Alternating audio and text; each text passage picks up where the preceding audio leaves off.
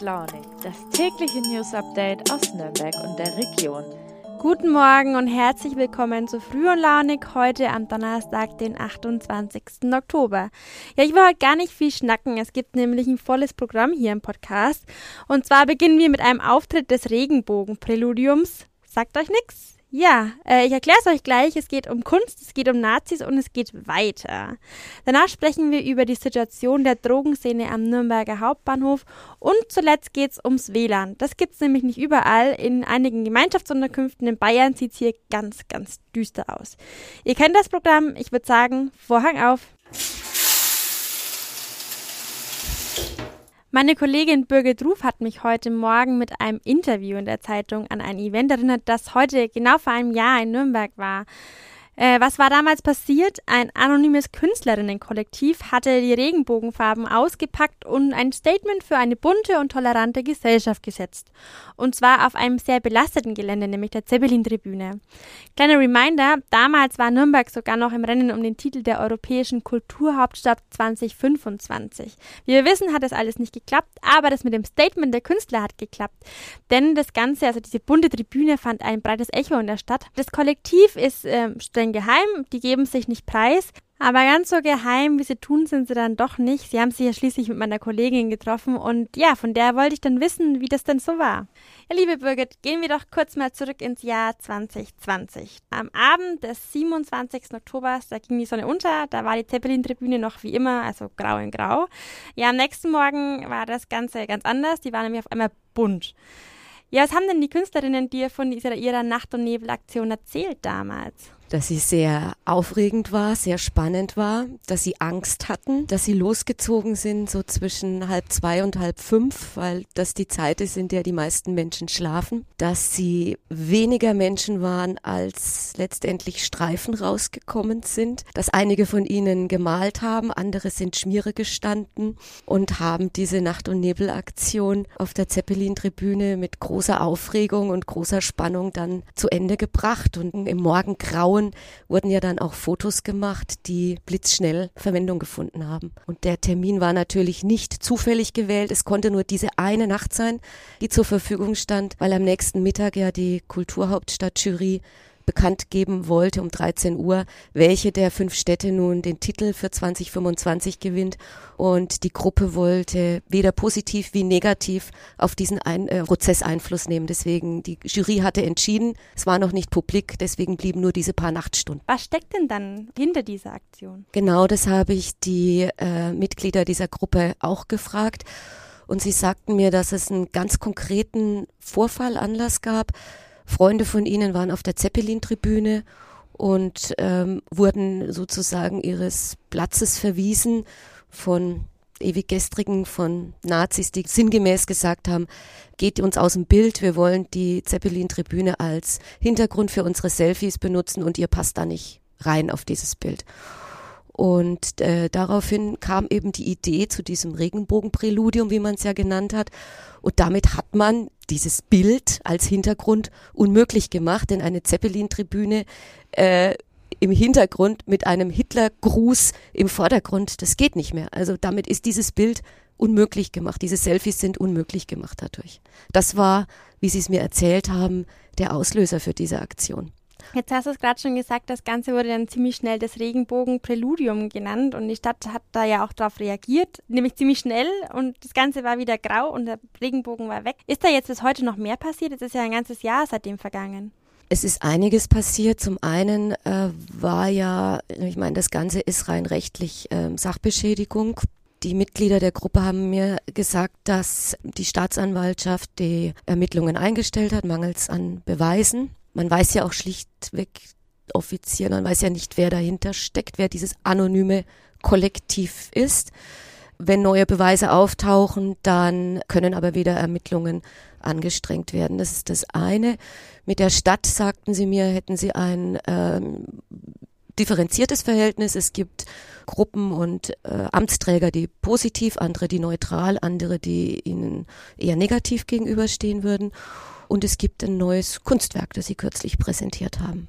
Ja, das äh, habe ich auch in einem Text gelesen. Das finde ich ganz spannend, weil es zeigt ja, dass es ja weitergeht. Was ist denn das jetzt für ein Kunstwerk, das es da gibt und ähm, wo ist es genau? Es ist sehr viel leiser, sehr viel zurückhaltender. Äh, ich, das war sicherlich auch eine schwierige Entscheidung. Wie macht man nach so einem Knaller weiter?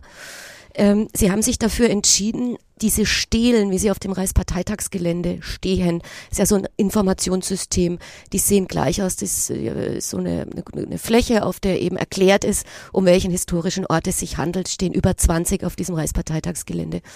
So eine Stele hm, haben sie nachgebaut und die soll von den verschiedensten Menschen, die sich da einbringen möchten, gestaltet werden. Also nach Wunsch der Gruppe soll diese Stele auf dem Reichsparteitagsgelände oder sonst wo im öffentlichen Raum stehen und Platz bieten für für Kunst, für, für Fotografien, für Ankündigungen, für äh, Dokumentationen von Kunstaktionen, die auf dem Reichsparteitagsgelände zum Beispiel stattgefunden haben. Also sie wollen die Bevölkerung einladen, da mitzumachen und wünschen sich möglichst viele Beiträge.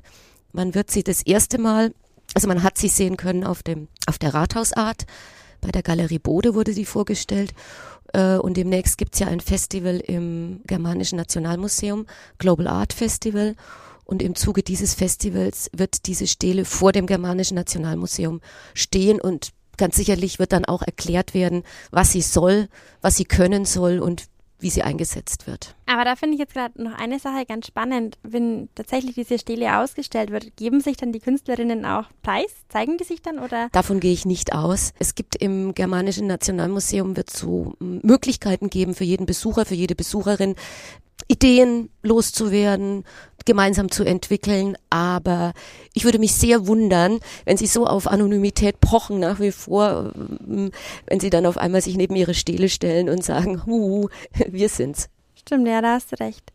Ich habe mir noch ein Zitat aus dem Interview von Birgit aufgeschrieben. Das will ich euch echt nicht vorenthalten, weil ich fand es ganz bezeichnend. Birgit hat die Gruppe gefragt, welchen Umgang sie sich denn mit dem Reichsparteitagsgelände wünscht und ihre Antwort war, wir wünschen uns dort permanente Unruhe. Es bleibt übrigens auch weiter offen, was mit der Zeppelin-Tribüne passiert. Derzeit wird sie lediglich trittfest gemacht, dass man sie weiter begehen kann. Das sagt aber auch, das Teil ist ganz schön marode und man muss bald mal einen konkreten Plan machen, was damit passiert. Kommen wir zum nächsten Thema, nämlich den Nürnberger Hauptbahnhof. Da gibt es ja so ein paar Ecken, da geht man nicht so gern hin. Also ein Beispiel ist da der Bahnhofsvorplatz tatsächlich, also der Haupteingang. Der Grund, dort treffen sehr viele verschiedene Szenen aufeinander. Es sind dort Obdachlose, Drogenabhängige, aber auch Polizei, Passanten. Ja, ich war letztens bei einer Gerichtsverhandlung über einen Fall, der sich dort im August 2020 abgespielt hat und ich habe mir daraufhin den Problembereich mal ein bisschen genauer angeschaut. Dass es ein Problembereich ist, das hat tatsächlich fast jeder bestätigt. Der Pressesprecher der Nürnberger Justiz, Friedrich Weidner, nennt den Bahnhofsvorplatz sogar den häufigsten Tatort Nürnbergs. Ja, vor fünf Jahren war der Hotspot der Szene tatsächlich noch woanders, nämlich die Köper, also die Königstorpassage Richtung Stadt. Wie mir Streetworker Martin Kiesling von der Mudra erzählt hat, fand es tatsächlich auch die Szene dort besser, weil man da nicht so sehr beobachtet wurde. Ja, jetzt fühlt man sich auf dem Bahnhofsvorplatz eher wie auf dem Präsentierteller, sagt er. Und das führt zu Stress den hat man als Abhängiger eh schon, sagte. Ähm, das ist einmal der Stress der Sucht, also einfach, dass man sich immer wieder neuen Stoff besorgen muss, dass man Geldsorgen hat, dass man konsumieren muss, Entzugserscheinungen. Und dazu kommt jetzt am Bahnhofsvorplatz die ständige Überwachung durch Sicherheitsdienst und Polizei und Kameras. Und dieser Stress, der entlädt sich oft in Form von Gewalt und das geht ja gar nicht. Jetzt ist die Frage, was kann man dagegen tun oder besser, wie kann man die Situation entschärfen? Da gibt es verschiedene Ansätze. Interessensvertreter von Mudra und Stadt sind sich bei einer Sache tatsächlich einig. Am liebsten wäre ihnen Drogenkonsumraum. Sowas gibt schon, beispielsweise in Baden-Württemberg. Dort kann man sauber und geschützt äh, seine mitgebrachten Drogen konsumieren. Und damit hat man eigentlich auch gute Erfahrungen gemacht. Doch in Bayern ist es ein bisschen ein Problem, denn da stellt sich die Regierung dagegen. Die möchte sowas absolut nicht. Also braucht man ein anderes Konzept. Ja, in Nürnberg haben die Koalitionsparteien CSU und SPD im Stadtrat letztes Jahr einen gemeinsamen Kooperationsvertrag geschlossen nach der Wahl und da war das Thema Drogenhilfe auch mit dabei. Darin steht, es soll ein Drogenhilfezentrum in Nürnberg geben. Wann und wo das stehen soll, ist allerdings noch nicht klar und man wartet jetzt drauf, was da konkret passieren soll. Jetzt will man erstmal versuchen, im Bereich Substitution ein bisschen mehr Angebote zu schaffen. Das sieht momentan in der Stadt nämlich echt mau aus. Ja, mal schauen, was noch passiert. Ich werde euch bei dem Thema auf jeden Fall auf den Laufenden halten. Klar ist, irgendwas muss passieren, denn die Situation, wie es so ist, ist für alle Beteiligten nicht schön. Es ist das Jahr 2021 und mancherorts muss man immer noch für einen Internetanschluss kämpfen.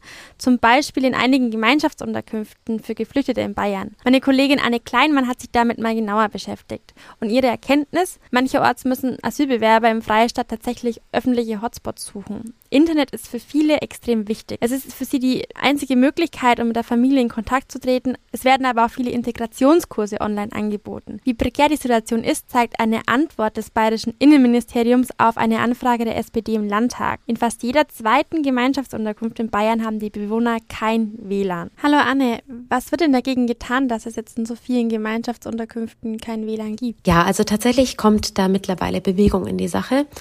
Vor allem wegen der anhaltenden Kritik vieler Flüchtlingsorganisationen, aber eben auch der Kritik aus der Opposition. Und auf die hat jetzt eben die Staatsregierung auch Mitte des Jahres reagiert. Seitdem können die Verwaltungen, die für die Umsetzung des WLANs in den jeweiligen Unterkünften ja verantwortlich sind, sich Unterstützung für das Projekt holen. Also sie können sich beraten lassen und sie können sich auch technische Unterstützung holen. Und deswegen gibt es jetzt auch immer mehr Unterkünfte, in denen das gerade sozusagen sozusagen an der Umsetzung ist. Wie lange das allerdings dauert, das ist jeweils noch komplett offen. Wir wissen also nicht, wann denn endlich in den Unterkünften auch tatsächlich WLAN vorhanden ist. Wie sieht es denn in den sogenannten Ankerzentren aus, also dort, wo die Geflüchteten als erstes hinkommen? Also diese Ankerzentren sind in der Regel sehr große Einrichtungen. Und es gibt in Bayern davon auch wesentlich weniger als jetzt beispielsweise von den Anschlussunterkünften. So ein Ankerzentrum ist dafür aber auch mehr als nur eine Unterkunft für die Geflüchteten, denn in diesen Ankerzentren sind auch ähm, Teile der Behörden untergebracht. Das heißt zum Beispiel das Jugendamt, aber auch äh, das Bundesamt für Migration und Flüchtlinge, so dass die, die dort aufgenommen werden, auch direkt zum Beispiel ihren Asylantrag stellen können. Also es wird alles gebündelt unter einem Haus untergebracht. Muss ein Bewohner im Ankerzentrum oder in einer Gemeinschaftsunterkunft eigentlich für das Internet zahlen? Ja, also das ist tatsächlich in Bayern sehr unterschiedlich. Das kommt nämlich auf mehrere Faktoren an. Existiert zum Beispiel in der Unterkunft oder sagen wir mal in einem Gebäude direkt neben der Unterkunft ein freies öffentliches WLAN, Beispiel ist hier zum Beispiel das Bayern WLAN, dann muss man für die Nutzung nichts zahlen. Also nicht nur die Geflüchteten, die das dann nutzen, sondern jetzt auch du oder ich. Wenn jetzt aber das WLAN extra für die Unterkunft gestellt wird, dann werden die Kosten ähm, auf die Geflüchteten übertragen. Manchmal wird es dann direkt von der Asylbewerberleistung abgezogen und da sprechen wir dann von circa 10 Euro im Monat. Jetzt habe ich zwei Updates für euch. Vielleicht erinnert ihr euch noch, vor zwei Wochen haben wir über das Thema Behindertenfahrdienst gesprochen. Für den gibt der Bezirk jede Menge Geld aus. Künftig soll der Bezirk aber seine Ausgaben reduzieren. Deswegen hat man jetzt auch beim Fahrdienst sparen wollen. Nachdem mehrere Vorschläge vorgelegt wurden, hat der Bezirkstag gestern eine Entscheidung gefällt. Künftig gibt es für die Nutzer nur noch eine einheitliche Kilometerpauschale. Für einige Nutzer heißt das eine deutliche Reduzierung der Fahrt. Das zweite Update bezieht sich auf den gestrigen Podcast. Da habe ich euch ja von dem Fall Theresa erzählt. Die 20-Jährige wurde vor fünf Jahren in der Nähe von Würzburg von einem Betrunkenen angefahren und starb. Der erste Prozess gegen den Todesfahrer ergab eine ziemlich milde Strafe, weil er als schuldunfähig eingestuft wurde. Dagegen wurde Berufung eingelegt und ein neues Gutachten im neuen Prozess ergab, dass der Fahrer durchaus schuldfähig war. Gestern erging dann das Urteil.